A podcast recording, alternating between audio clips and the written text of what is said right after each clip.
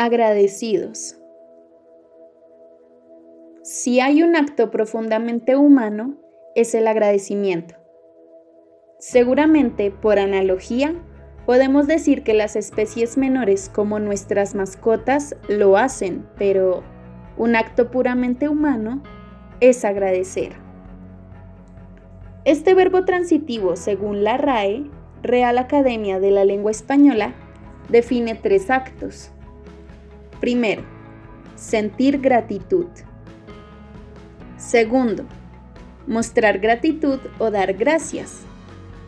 Y tercero, dicho de una cosa, corresponder al trabajo empleado en conservarla o mejorarla.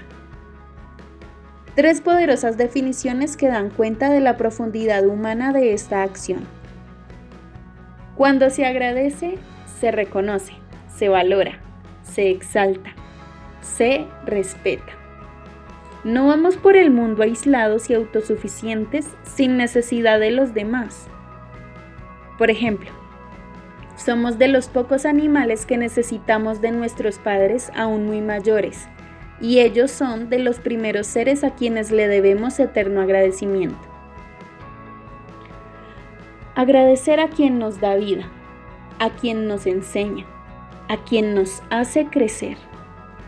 Agradecer a quien nos da la mano, especialmente en momentos difíciles, a quien nos abre horizontes, nos acompaña, nos acepta, nos perdona y ama Agradecer a quien gratis nos da nos hace la vida más feliz, nos recibe, nos da sabor existencial. Son muchas las formas de agradecer, desde el silencio de una oración agradecida hasta los detalles salidos de la profundidad del corazón. Nunca agradezcas por conveniencia. Allí se transita en la hipocresía. Agradece siempre y en todo momento y no te prives de decir o hacer tus agradecimientos en el momento que es. Luego puede ser tarde. Por todo lo anterior y a quienes hoy nos escuchan, gracias.